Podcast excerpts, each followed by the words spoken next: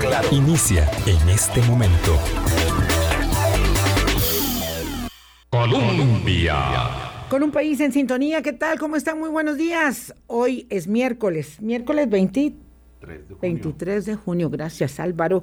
Bueno, seguimos eh, aquí con el dedo puesto en el reglón, observando algunas de las aristas eh, que este eh, complejo caso Cochinilla mm, tiene, por lo menos hasta este día.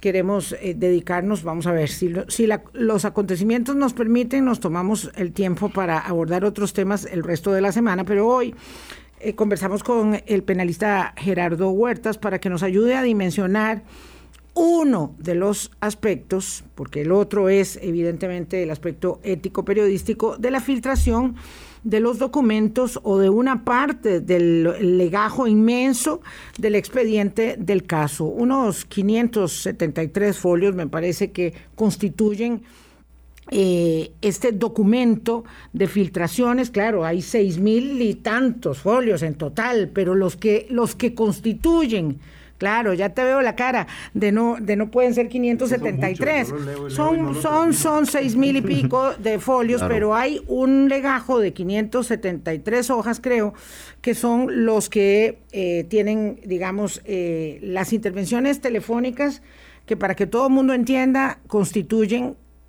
la carne de la sopa, ¿verdad? Eh, y a la luz de una diseminación exprofesa de ese documento, entonces se han tejido muchas historias, muchas decenas de notas periodísticas que alimentan cada día un entramado eh, novelesco de terror, ¿verdad? Este, que tiene a mucha gente indispuesta, enojada y enferma, por la red de corrupción que durante tantos años se eh, amalgamó en el Consejo Nacional de Vialidad. Álvaro, buenos días, ¿cómo estás? Buenos días, Vilma. Muy bien, eh, muchas gracias. Espero estén todos muy bien, eh, quienes siempre están con nosotros. yo como, como periodista también, pues también tengo el documento, como tantísimos colegas. Y, y, más allá de lo bueno, lo malo, lo bonito, lo feo de esta, de esta filtración, lo que es cierto es que es la primera vez, me parece, que hay una filtración tan amplia de un documento tan escandaloso, digamos, o de un documento base de un, caso, de un escándalo como, como este. Usualmente se filtra a un periodista, a dos, a un medio, pero aquí es, todo el mundo lo tiene. Y el que no lo tiene, eh, pues haga algo porque, porque por algún motivo eh, no le llegó y todos los medios lo han publicado, como los radioescuchas pueden haber leído, visto y escuchado en la radio, eh, medios de comunicación de todo tipo, pro o contra, eh, pues han hurgado en este gran expediente, ciertamente. Gerardo Huertas, gracias. Abogado penalista que nos ayuda en varias oportunidades, nos colabora y muchas veces tengo que decir, lo consulto telefónicamente para que me ayude a entender temas y que en esta oportunidad puede conversar con nosotros.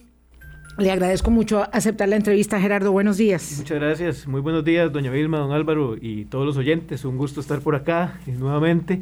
Eh, sí, el tema de las intervenciones telefónicas y de las filtraciones que ha habido es un tema muy delicado. Tal vez para empezar es importante delimitar y separar eh, conceptos para evitar confusiones, porque es que una cosa es que en el ejercicio del periodismo investigativo se den filtraciones, como lo son Wikileaks, como lo son muchísimas cosas que han sucedido a nivel mundial, que lleven a constituir la noticia criminis o que lleven a constituir la noticia con base en la cual o la denuncia con base en la cual la fiscalía inicia una investigación, que eso es un ejercicio sano del periodismo, un ejercicio deseable en cualquier democracia porque busca la transparencia a través de la investigación del periodismo. Y otra cosa muy distinta es que en una causa penal ya iniciada, en donde ya hay una investigación detrás que está en curso, se empiecen a dar en el curso de esa etapa de investigación del proceso penal filtraciones de datos de información del expediente o inclusive del expediente entero en una etapa en la que rige por ley la privacidad de las actuaciones, en una etapa en donde el proceso debe ser privado. Y precisamente eso es así según el artículo 295 del Código Procesal Penal, que el proceso es privado en esta etapa de investigación y hasta la audiencia preliminar por tres razones fundamentales.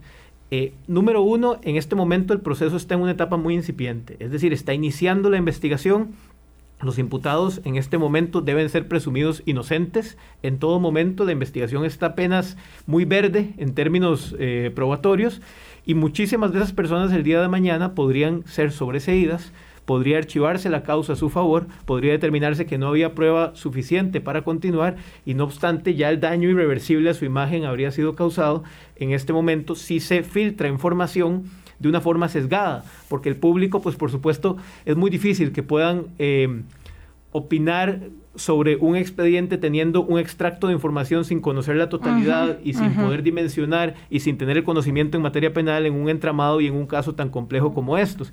Y en segundo término, no solo por la imagen de los imputados, sino además por protección de la propia investigación, ¿verdad? Para evitar que esas filtraciones puedan traer al traste con actos posteriores de investigación que quieren hacerse, con eventuales eh, nuevos allanamientos, con otras intervenciones, con otros elementos de prueba, que al salir a la luz pública, elementos que deberían ser privados en esta etapa, pueden por supuesto desviar o afectar la investigación y finalmente, y como tercer punto, afectar la independencia judicial porque lo que buscan esas filtraciones, y en esto hay que ser muy, muy claro, eh, vengan de donde vengan, lo que buscan esas filtraciones, y ahora podemos hablar de eso a nivel de, de dónde pueden darse esas filtraciones, es afectar y por lo menos en este momento presionar a los jueces que tienen que tomar la decisión, por lo menos en este momento, sobre medidas cautelares, para que eso afecte de alguna forma o incida en su decisión. Y eso es muy grave porque eso puede atentar contra la independencia judicial en donde el juez debe responder únicamente a la ley y a las pruebas y a los hechos que se le están presentando en el caso y no a ninguna otra presión de ninguna parte. Antes de continuar, quisiera mm, retrotraer a lo básico eh, que establece don Gerardo Huertas, ¿verdad? Eh, porque alguien dice, pero entonces, ¿cómo nos enteramos? Desde la ciudadanía. Bueno, cuando deba ser, en el momento que debe, que debe ser. Eh, y, señala claramente entonces que no es lo mismo, ¿verdad? La investigación periodística eh, que permite llevar a la policía, por ejemplo, a iniciar una persecución posible de delito o a los tribunales, justamente eh, enderezar eh, un juicio por una falta. No es lo mismo ese tipo de investigación periodística eh, que se produce vía filtración desde Watergate y la más la última última que se llama la investigación de ProPublica sobre la evasión y elusión fiscal de los grandes millonarios de los Estados Unidos está muy caliente, salió apenas el 10 de junio me parece.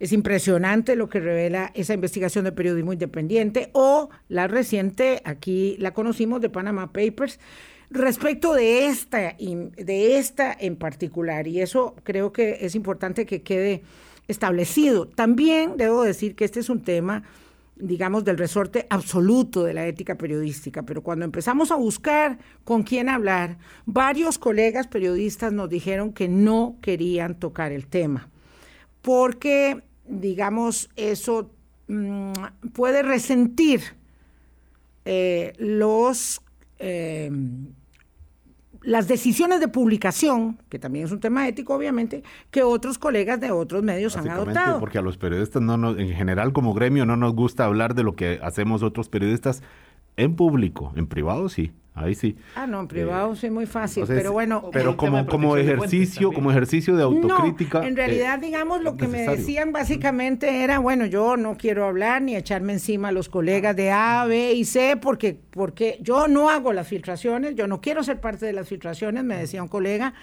pero tampoco quiero hablar de los que lo están haciendo. Entonces, ¿verdad? Es una situación, es un área gris en el desempeño del periodismo decidirse por la filtración de información de expedientes que se supone son confidenciales, pero que evidentemente han sido filtrados con un propósito y es que se conozcan. Eh, eso yo creo que hay que dejarlo establecido y vamos adelante con todas las aristas que nos plantea desde el derecho eh, penal don Gerardo Huertas. Yo eh, quisiera preguntarle a don Gerardo, es que hay un tema también, y aquí claramente estoy con los zapatos míos de periodista. ¿qué pasa con el interés público? Porque yo entiendo si estamos hablando de que se filtró la, clave del teléfono del presidente, como, como se habló con el caso UPAD, uno dice, bueno, eh, no es de interés público saber qué clave le tenía el, presidente al teléfono, eh, pues, a, nadie realmente le tiene que importar en lo más mínimo ese dato. Pero cuando hablamos de asuntos de interés público, que según el expediente, claro, porque hay, en el expediente hay suposiciones, hay conjeturas, hay datos y también hay hechos, mm, digamos, basados en ciertas, en otros documentos que aparentan bastante fiabilidad y que son de interés público y que si no es por las filtraciones, y, insisto, ahora hablamos de, de dónde vienen y con qué propósitos, pero si no es por esta vía, no se conocen porque a este momento no conoceríamos, por ejemplo, muchas de las cosas del caso Cementazo, por ejemplo, cuatro años después, porque el caso no se ha eh, consumado eh, en, los tribunales y, no se consumará en el corto plazo tampoco, don Gerardo. Ahí hay un tema de interés público que realmente a la población le tiene que interesar, porque de otra forma, pues no nos enteraríamos probablemente nunca, don Gerardo. Sí, vamos a ver, por supuesto que como parte de un derecho a la información y del interés público que debe existir en toda democracia y que debe tutelarse, no se trata de que los medios no informen sobre la existencia del caso. Máxime, si hablamos de los deberes de la función pública de por medio, por supuesto que la ciudadanía está en su derecho a que se informe que existe un caso, que se están pidiendo medidas cautelares, que se informe inclusive la resolución de ese caso. Gracias.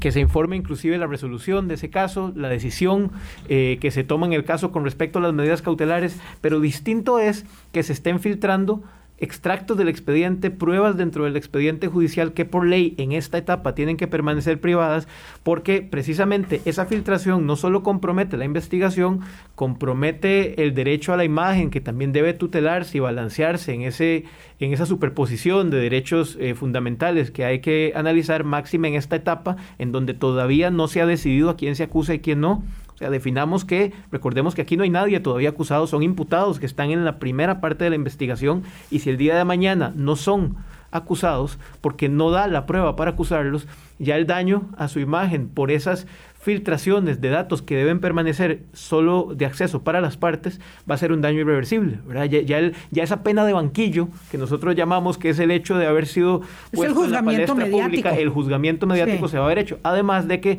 el problema con esas filtraciones de datos que no son en este momento necesarias para eh, que la opinión pública pueda ser informada de la existencia de un caso, porque son temas técnicos que requerirían conocer la totalidad del caso para poder abordarlos en su debida dimensión, eh, puede ser más perjudicial, porque más bien crea ese juicio paralelo, ese juicio mediático, en donde, bueno, como ustedes saben, las redes sociales tienen muchísimas bondades, pero también una de las preocupaciones, y, yo ayer vi, lo decía muy bien don, don Fernando Cruz en el programa aquí, que una de las preocupaciones que da es que le da un micrófono eh, a todo el mundo de una forma en que se exacerban las, el rasgamiento de vestiduras, la petición de sangre por parte de la gente, sin conocer el fondo de un expediente, sin conocer todos los elementos de prueba, simplemente con el titular o con uno de los elementos. Y tal vez le pongo un ejemplo con lo que usted mencionaba.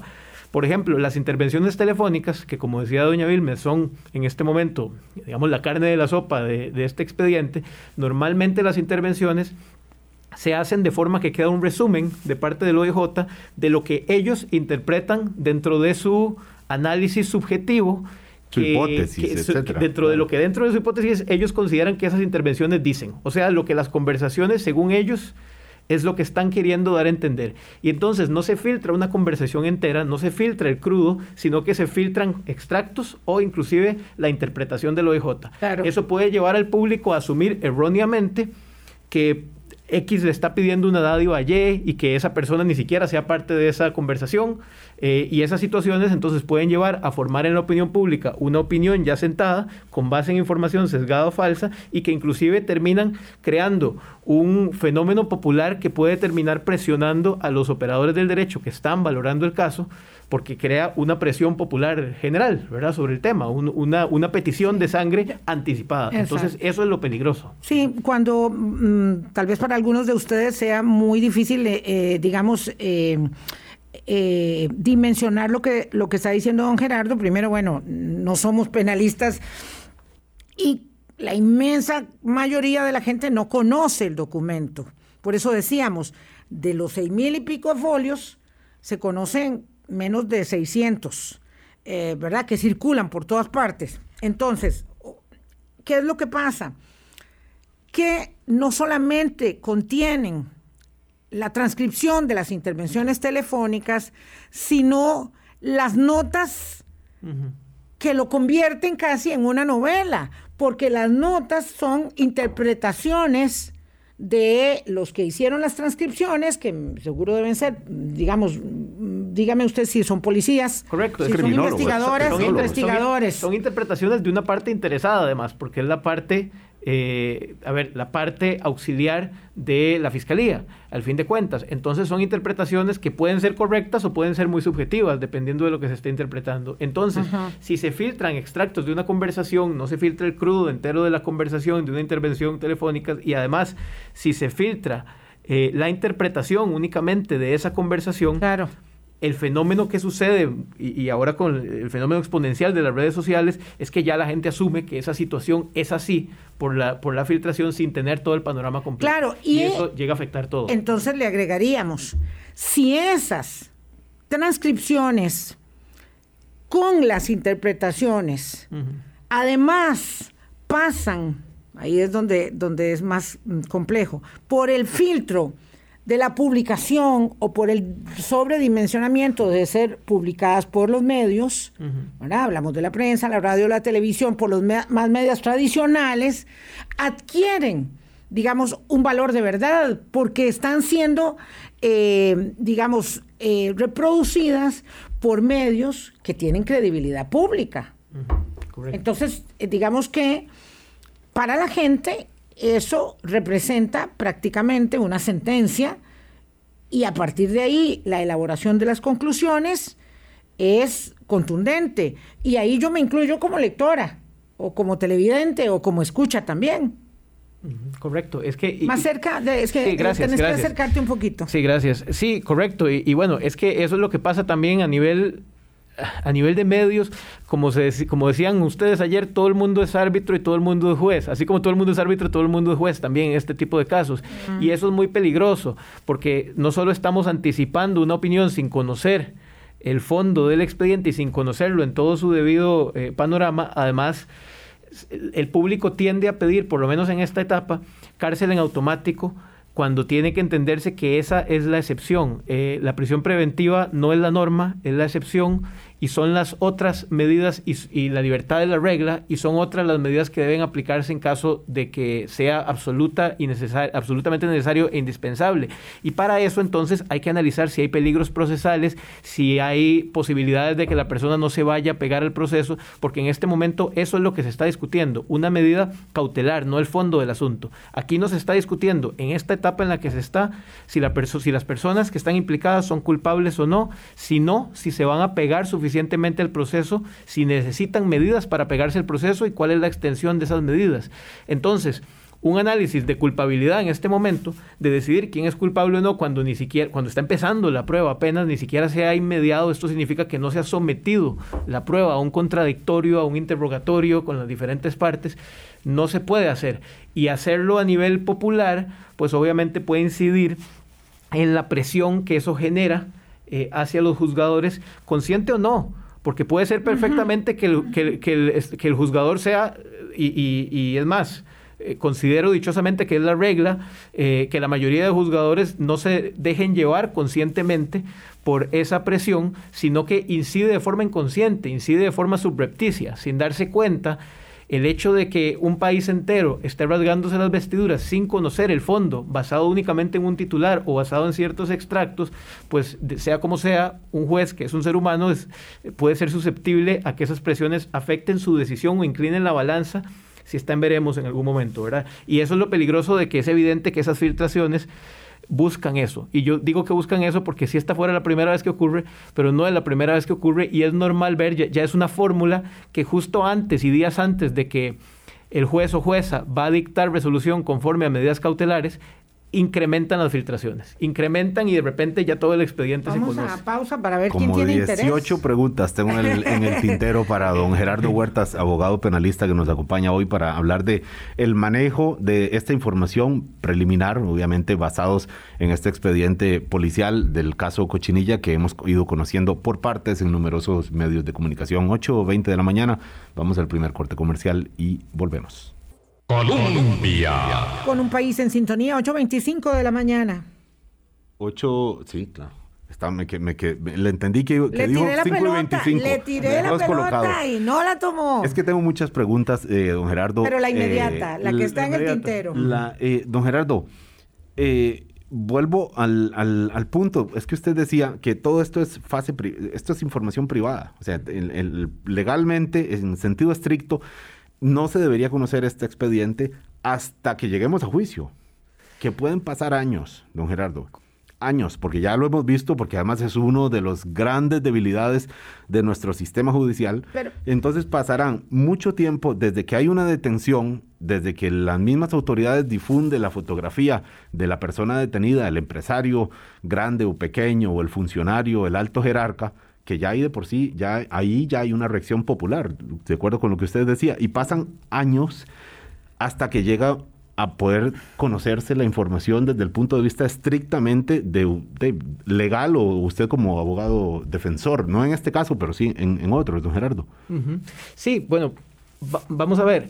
Vamos a ver, es importante establecer que en efecto no, no, estamos hablando aquí de que el proceso sea privado para terceros durante la totalidad del proceso, sino que es en la etapa de investigación cuando todavía la prueba se está estructurando y hasta la audiencia preliminar, que es la segunda fase del proceso penal, que es el filtro en donde se decide qué se eleva a juicio y qué no, que rige lo que se llama la privacidad de las actuaciones, o sea que el proceso solo es accesible para, para las partes y no así para terceros, precisamente porque apenas se está construyendo el caso. Es comprensible que apenas se conoce de un caso o se conoce de detenciones o de allanamientos, pues las personas eh, de una vez eh, pretendan saber la información y en una democracia, por supuesto, que se puede informar que existe un proceso contra estas personas y que se está, y que se está investigando, pero los datos sensibles del expediente en una etapa que se están estructurando ya es otra cosa. Eh, eso es lo peligroso, de que los medios tengan intervenciones telefónicas, tengan la orden de allanamiento, tengan todos esos datos. Pero es importante aclarar que después de la audiencia preliminar, cuando un asunto pasa a, juicio, ya rige el principio de publicidad, que es un principio necesario e indispensable en toda democracia. me concede que pasan años entre, por ejemplo, el allanamiento que conocimos el lunes pasado y el juicio que se vaya a, celebrar, a, realizar en este, en este caso, que, que bueno, que, como dice usted, está en una etapa verde de la investigación. eso es público y notorio, que pasan años. Sí, pasan años, pero si usted lo piensa así, correcto, pasan años, pero si usted lo ve, eso no es por un problema relacionado a la privacidad de las actuaciones en el principio del expediente. El problema ahí es la duración de las investigaciones, porque son investigaciones complejas, requieren mucho tiempo para producir cierta prueba relacionada con intervenciones, relacionada con auditorías, con temas contables, o sea, son, son, son elementos muy complejos que duran muchos años. O sea, el problema ahí no es con el auge de ese principio, sino con la duración del proceso. Pero cuando llegamos a la etapa de juicio, el proceso es absolutamente público, lo que implica que cualquiera está en su posibilidad como ciudadano común de ir a un debate y ver lo que está sucediendo en juicio por un principio de transparencia democrática. ¿Y por qué eso es así? Porque se supone que por lo menos en un sistema en donde la audiencia preliminar cumpla su rol de filtro, que lo que llega a juicio ya tiene, en teoría, un grado de probabilidad mayor eh, de delito y ya esa prueba fue matizada por ese filtro. Ya esa y entonces ahí la ciudadanía tiene todo el derecho de ir a ver cómo es que se juzga, porque además en el juicio se toma esa decisión final. Y por ende hay un deber de control ciudadano también, o hay un derecho de control ciudadano también sobre, sobre esa información. Don Gerardo Huertas, todas, prácticamente las preguntas tienen que ver con a quién le interesan las filtraciones, quién es el que puede hacer una filtración. Si hay tantas personas involucradas, hay tantas posibilidades de filtración como personas involucradas en el proceso. Y una derivación es Esas filtraciones no proceden de los investigados, pues a ninguna persona que está siendo imputada le conviene meter las bases de la investigación en una caja de resonancia para aumentar su gravedad.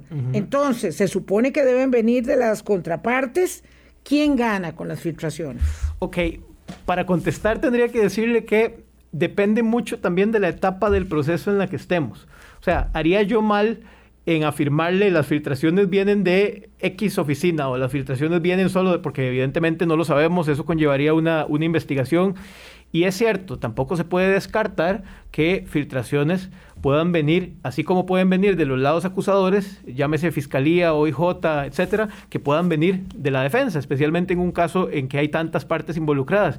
Lo que yo sí les puedo decir es que en una etapa inicial, después de allanamientos y medidas cautelares, no es a la defensa a la que comúnmente le interesaría en lo más mínimo estar filtrando estos datos, porque se sabe que esa filtración de datos sesgados exacerba el morbo público, exacerba que la gente pida sangre y se rasgue las vestiduras, y lo que se pide en esos casos, digamos, eh, de forma eh, parcial, sin tener toda la información, es sangre, es más cárcel, es lo que pide o lo que reacciona intempestivamente, rápidamente eh, el morbo popular. Y entonces eso por supuesto que más bien agrega presión en contra de los imputados. Eso le perjudica a la defensa. Entonces no es lo lógico pensar que en, la, que en una fase de medidas cautelares sea la defensa la que hace estas pues filtraciones. a quien le servirían al pedir medidas cautelares y justo antes de que la jueza resuelva y la presión que eso puede implicar para que el juez resuelva es a las partes acusadoras que están pidiendo esas medidas. Ahora, sí debo decir, también es común para nosotros los penalistas llegar a un allanamiento de un asunto que puede tener cierta notoriedad o de asuntos mediáticos y que la prensa ya esté ahí, inmediatamente. Y a uno como defensor lo llaman para ir a un allanamiento y cuando llegamos ya la prensa está ahí. Eso no fue el defensor, que se viene enterando del caso ese día, del, cuando se allana en ese momento. el, el, defensor inclusive después de un allanamiento no tiene el expediente, llega ahí a imponerse del expediente. Es más, es común que en audiencias de medidas cautelares los defensores ni siquiera tengamos las intervenciones telefónicas porque lo que se nos da es el resumen del OIJ y las intervenciones todavía se están, por así decirlo, agregando al expediente. Entonces, en esta primera fase al menos, quien tiene todo el expediente es normalmente las partes que llevan años estructurándolo, porque los defensores se enteran hasta ese momento, ¿verdad? Entonces, por eso les digo que sin poder afirmar que sea uno u otro, porque por supuesto sería irresponsable hacerlo, eh, en este momento de medidas cautelares, por lo menos en, términos generales, y aquí no hablo específicamente del caso Cochinilla, eh, no es a la defensa la que le interesaría filtrarlos y no es la que tiene mayores facilidades de filtrarlos, sino las otras partes. Puedo decirle a usted y a los radioescuchas de primera mano, eh, a, a mí me llegó y a un par de colegas más por vía de un abogado defensor en este caso. ¿Con qué intención? No tengo ni la menor idea. ¿Con qué intención nos entregó el informe? Eh, no tuvimos que rogarle nada, no tuvimos que pagarle mm, mucho jamás de la vida eh, por, para que nos entregara este informe. Se le, se le, el colega se le pidió y él dijo sí, con mucho gusto y lo entregó. Y no el de 600 páginas, eh, sino el de 6000. entonces, ahí uno dice, bueno, ¿con qué intención nos lo entregó? No lo sé no lo sé.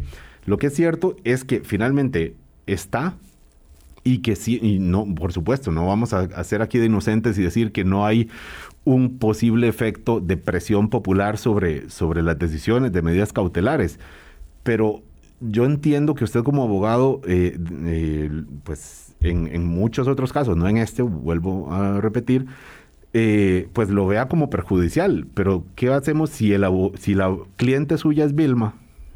Y usted lo que quiere es salvarla de este caso, pero sabe que difundiendo cierta información real, eh, lo que hace es de alguna forma, eh, pues, eh, no le afecta mucho lo que, lo que le pase a mí si también estoy involucrado. Su cliente es Vilma, no yo. Y yo tengo mi abogado defensor y él no quiere que se difunda nada, pero usted sí. Digo, es parte de tantas posibilidades y con esto no quiero decir tampoco que desde Ministerio Público no se filtren cosas. E, es evidente que se han filtrado en, muchos otros casos. Como para decir que lo que dice usted, que el problema de la filtración es eh, generar una presión que pueda afectar el proceso. Vamos a ver, sí, por eso yo, por eso le decía, de ninguna forma afirmaría que es determinada persona o inclusive determinada oficina la que está haciendo la filtración. Cada caso es diferente y máxima en un caso en que existen tantas partes involucradas y que hay tantos defensores, bueno, no, se descarta que pueda haber un defensor que esté filtrando la información. Lo que yo estoy diciendo es que en la generalidad, y no hablando específicamente del caso Cochinilla, sino en otros casos, porque esto lamentablemente es, es práctica común, ¿verdad? En, en, el cemento chino se filtraban, era de todos los días al momento de las medidas cautelares que se daban filtraciones. Eh, y así ha sucedido también en el caso de Lopaz, lo hemos visto, y ha sucedido en, varios otros casos eh, mediáticos. Filtraciones, no le estoy hablando de algunas pocas cosas, sino del expediente entero, de entrevistas de testigos, que son diligencias que inclusive a veces las propias partes tenemos problemas para que nos las den. Y hay que ejercer recursos diversos, porque se dice que las entrevistas de testigos no son prueba y que están aparte. Y entonces, muchas veces, inclusive en, en ciertos otros casos, los defensores se terminan enterando de cosas primero por los medios antes de que le notifiquen, ¿verdad? Entonces, a ver, sí, no le estoy diciendo que no pueda venir de un defensor. Lo que le digo es que en la generalidad, en la etapa de medidas cautelares, no es a la defensa necesariamente que le interesa la filtración. ¿Por qué un colega defensor haya filtrado en esta etapa? Bueno, eh, ya, habría que, conocer las vicisitudes de lo que consideran en su caso no, no deja de ser un acto impropio el que se filtre el expediente. Y no lo digo aquí, digamos, achacando al periodista. Si al periodista le llega la información, pues eh, con esa información, pues su, deber es ver cómo la maneja. El problema está desde la fuente, ¿verdad? El problema viene desde atrás, desde donde se da la filtración.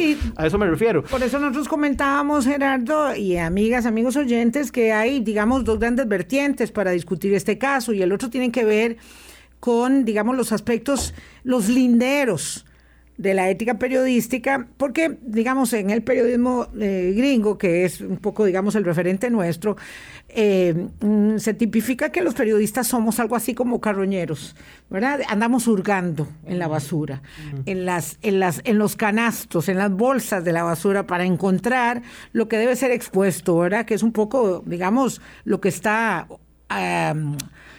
Eh, oscuro o protegido bajo eh, un halo de, secreto o de confidencialidad, como sea, para poder, digamos, exponerlo. Eso tiene eh, unas mm, disquisiciones de carácter ético. Por ahora no las vamos a abordar porque no tenemos, no tenemos oferentes para, para discutir este tema. A mí me apasiona el asunto de, la ética. Entonces, claro, mm, una, un medio que tiene esta, esta sustancia, esta carne, ¿verdad? Para explotarla, no se quiere quedar entonces respecto de otro medio callado y decir, aquel está publicando todo y yo no estoy publicando nada, porque aquí, a diferencia de lo que ocurre en otros casos, no se da una filtración a un medio, sino que se hace, se disemina a casi todos los medios. Este, y hay mucha, mucha circulación de, de, esta información. Entonces, hay alguien que se queda con el tema y dice, no, yo por una cuestión ética no la voy a divulgar. Bueno, y claro, todos los demás le pasaron por encima. Entonces, además de que hay, digamos, una determinación de dar a conocer los hechos, porque esa es nuestra naturaleza, ¿verdad? Eh, también hay una presión para hacerlo, porque no vas a ser el único que no está diciendo. Lo que pasa es que eso entraña una gran dificultad porque están, como decíamos al principio, las filtraciones, pero también los comentarios subjetivos que convierten a ese documento en un documento que es como una novela. Por eso eh, nadie lo quiere dejar de leer. Ahí está la responsabilidad del periodista de discriminar qué parte del expediente son aparentemente hechos, y digo aparentemente, y que son interpretaciones o suposiciones que está haciendo el investigador. Tenemos eh, muchos días de estar leyendo esto, desde viernes, sábado, domingo, lunes, martes, miércoles, y eso no ha sido así. Ah, bueno, bueno. Porque usted que, tiene el documento y yo sabemos que se están reproduciendo las conversaciones y las elaboraciones que vienen como notas a pie de página de los eh, de, las personas que hicieron esas intervenciones. Bueno, por eso yo insisto en que el problema surge desde la fuente. Es más, vean lo que el, artículo 195 del Código Procesal Penal no sanciona al periodista que utilice la, documentación filtrada, sanciona a la fuente, quien lo haya filtrado, ya sea eh, una sanción disciplinaria si fuera funcionario público o una eventual sanción ante el colegio de abogados si fuera un particular que lo está filtrando. Entonces, el, problema viene desde ahí. Y tal vez para contestar a otro, a otro eh, punto que, que decía Álvaro, hay otro tema que es importante, que es los recursos de uno como defensor a nivel de estrategia. Distinto es filtrar un expediente entero a que yo como defensor en la etapa de investigación, cuando veo que hay un juicio paralelo, porque lamentablemente en nuestra, en nuestra actualidad, pues es, es común que en casos mediáticos se forme un juicio paralelo, pues es, es, es, común que entonces yo tenga que contrarrestar para defensa de mi cliente ese juicio paralelo. Hoy en día inclusive hay que pelear no solo en la instancia de tribunales, sino muchas veces hasta por un tema de protección del derecho a imagen y de nombre del, del imputado, y para que no afecte la instancia de tribunales, hay que pelear también ante los medios con ese juicio paralelo. Entonces habrá defensores que por estrategia en la etapa de investigación consideran que es mejor decir no me puedo referir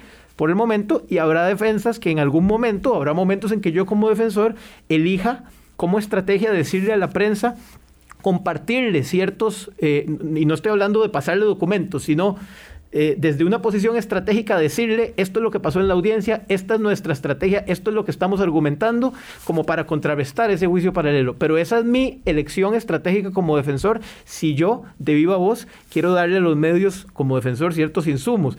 Distinto es compartirle un expediente entero o pasarle documentos en una etapa privada, ¿verdad? Los comentarios que yo como defensor haga, pues sí, eso es mi resorte y es un tema de estrategia que defino con el cliente. Y eso se podría perfectamente hacer en la etapa, eh, en esta etapa en la que se está, ¿verdad? Que cada defensor elige si lo hace o no. 8.40 de la mañana, tres elementos citó don Gerardo Huertas para... Eh, justificar la confidencialidad del expediente, que ya no es obviamente en un caso como este, la imagen de los imputados, la protección del proceso y la afectación a la independencia judicial. Otras de las preguntas que tenemos, Gerardo, tienen que ver con si eh, las filtraciones pueden comprometer a los testigos, una, y dos, si el caso eventualmente se puede caer por las filtraciones de información. Vamos a una pausa y ahí están las preguntas planteadas. Colombia. Con un país en sintonía, 8.43 minutos de la mañana. Don Gerardo Huertas es abogado penalista y nos acompaña esta mañana aquí en Hablando Claro. Soy abogada, dice una colega suya, pero también ciudadana. Es un derecho el acceso a la información y no debe esconderse la verdad tras el velo de la privacidad. Esta opinión, la suya, dice la de don Gerardo, es característica de un defensor al servicio de su cliente. ¿Qué dice don Gerardo? Bueno, vamos a ver, es que eh, muchas veces sucede que para, para la gente a veces es difícil de mencionar y entender, eh, inclusive si son profesionales en derecho, pero no están en la materia penal, lo fácil que es que una persona eh, se vea erróneamente o injustamente involucrado en un proceso penal. Es absolutamente fácil, estamos llenos de errores judiciales y entonces el manchar a una persona anticipadamente cuando la prueba apenas se está construyendo produce un daño irreversible en la vida de esa persona. Y entonces es precisamente esa la intención del legislador, porque lo que yo estoy hablando no es tampoco solo mi opinión, sino que es lo que dice la ley, que el proceso tiene que ser privado hasta que llegue una etapa de juicio donde ya se pasa el principio de publicidad y esa es la intención del legislador, precisamente, evitar no solo ese daño irreversible a una persona que apenas es encausada y que debe presumirse inocente, sino además evitar que se vaya a comprometer la prueba, ¿verdad? Entonces, aquí no se está hablando de ocultarle a los ciudadanos el proceso, ni de hacerlo oculto en un armario, ni nada por el estilo. Por supuesto que los medios deben, y es, es, es no solo un deber de los medios, sino un derecho ciudadano saber que hay un proceso que se está llevando por estos delitos y saber cuáles son las resoluciones que se tomen en ese proceso. Pero en el transcurso del proceso y previo a que se resuelva, que se filtren las pruebas, con las que están decidiendo las partes y que deben de ser solo de acceso a las, a las partes por esa garantía de preservar la pureza de las pruebas, eso es lo delicado. Y eso no es necesario que los ciudadanos lo conozcan en esta etapa para poder conocer que el proceso se está llevando a cabo, porque más bien puede comprometer la prueba. Eh, don Gerardo, que dejamos antes de la pausa. Es una repregunta. Usted decía ahora, don Gerardo, estamos llenos de errores judiciales. ¿Qué pasa si en estos errores judiciales están los del Ministerio Público en esta etapa de preparación del, caso y no se llegan a conocer nunca por errores con dolo o sin dolo? Nunca se llegan a juicio. Es, información que debió haber llegado justamente por estos errores judiciales y me remito aquí a lo que pasó con el tema del cementazo y las razones por las que salió don Jorge Chavarría del cargo de jefe del Ministerio Público. No se conocerían nunca, nunca, porque esas eh, insisto, con dolo o sin dolo, quedarían como parte del proceso en una gran piscina de información de la cual solo una parte ínfima llega a audiencia preliminar o a juicio si es que llegan justamente porque estamos llenos de errores judiciales, dice usted, don Gerardo.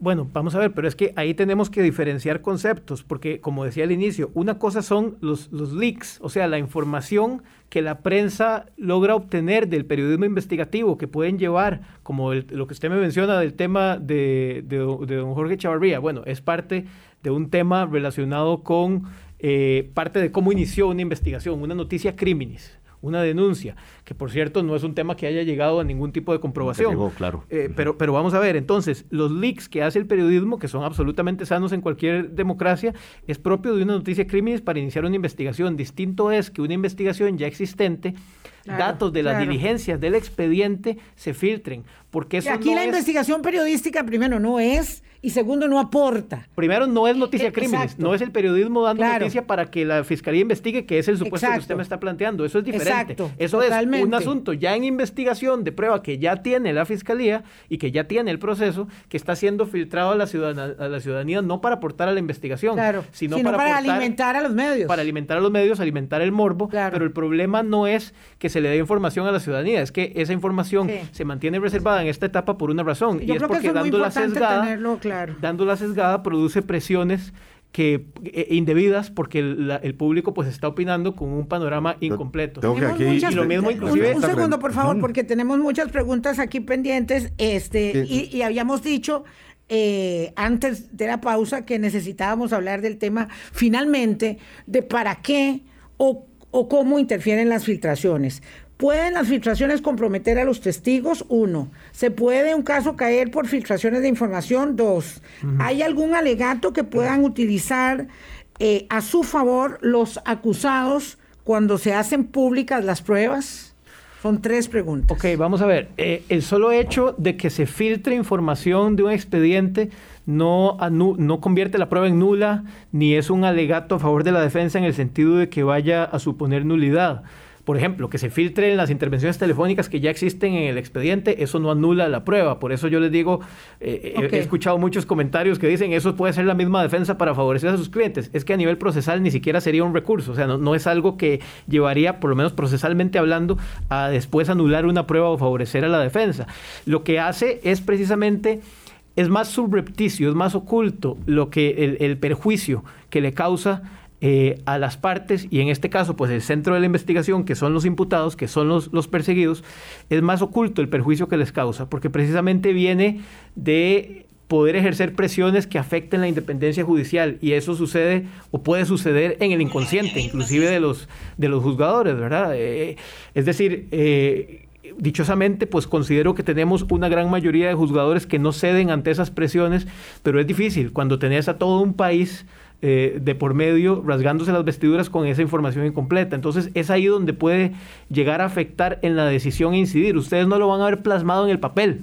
Ningún juez, por supuesto, va a poner que, porque eso no es un elemento que puedan valorar, el tema de, presiones, pero puede incidir eh, inconscientemente, ¿verdad? Entonces eso es lo delicado. Y con respecto a la pregunta de los testigos, bueno, sí, inclusive información sensible que se maneja en los expedientes, como quién es testigo o no, podría llevar a que de algún otro, de algún, de algún lado, ya sea del lado de la fiscalía o del lado de la defensa, esos testigos puedan ser indebidamente presionados por otras personas ajenas al expediente, terceras al expediente, pero que tengan alguna relación con las partes o que tengan algún interés de ejercer la expresión y que se conocen sus datos gracias a que se filtren, ¿verdad?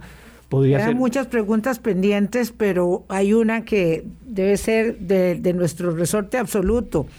¿En qué en un juicio como este, en un caso tan grande como este, en que contribuye una investigación en una comisión legislativa, Gerardo?